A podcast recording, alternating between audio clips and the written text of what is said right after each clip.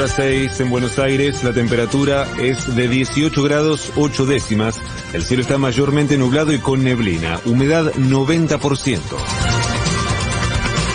Con 37 votos a favor y 33 en contra, el Senado le dio la media sanción a la reforma del Consejo de la Magistratura y el senador Oscar Parrilli remarcó que se busca resolver un problema generado por la Corte Suprema. Estamos resolviendo un problema generado por la Corte. Ellos pueden declarar inconstitucional una ley, lo que no pueden hacer es legislar. Y lo que hicieron es pusieron en vigencia una ley que estaba derogada. Y además amenazan ir y sentarse en el Consejo de la Magistratura y asumir las funciones, ¿no? No sé. Pero bueno, por suerte hemos tenido la media sanción en el Senado, el proyecto que envió el Ejecutivo, y esperamos que se sancionen diputados lo más rápido posible para que no ocurra esto, ¿no? Que la Corte asuma una función que no le corresponde.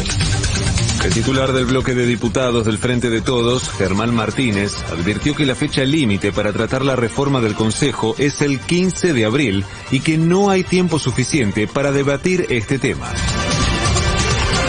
El Ministerio de Desarrollo Social se reunió con las organizaciones sociales de Unidad Piquetera y acordaron suspender los acampes en la 9 de julio y volver a dialogar el próximo lunes.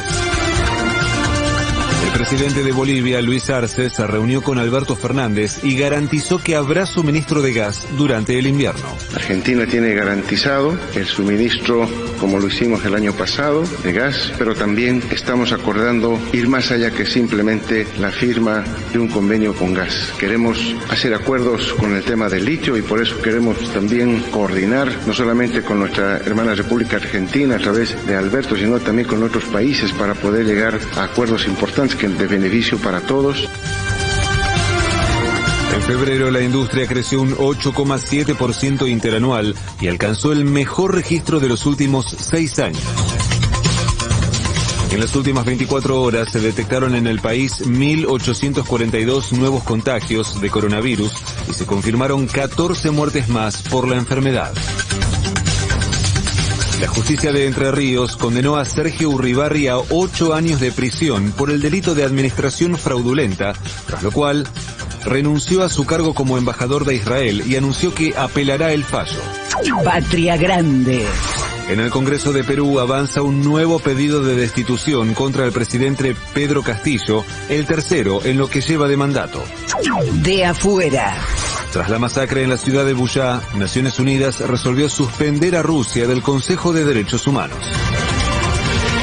La Cancillería china criticó a Estados Unidos y a la Unión Europea al considerar que no se puede pretender un alto al fuego en Ucrania y a la vez seguir enviando armas. Pelota. Hoy en el inicio de la fecha 9 de la Liga Profesional, Atlético Tucumán recibirá Gimnasia y Godoy Cruz visitará Arsenal a las 19, mientras que a las 21 y 30, Sarmiento recibirá San Lorenzo y Colón visitará Rosario Central. El cielo estará mayormente nublado durante toda la jornada con una máxima de 27 grados. En Buenos Aires la temperatura es de 18 grados 8 décimas, el cielo está mayormente nublado y con neblina, humedad 90%. Federico Martín. Panorama de la mañana. 750.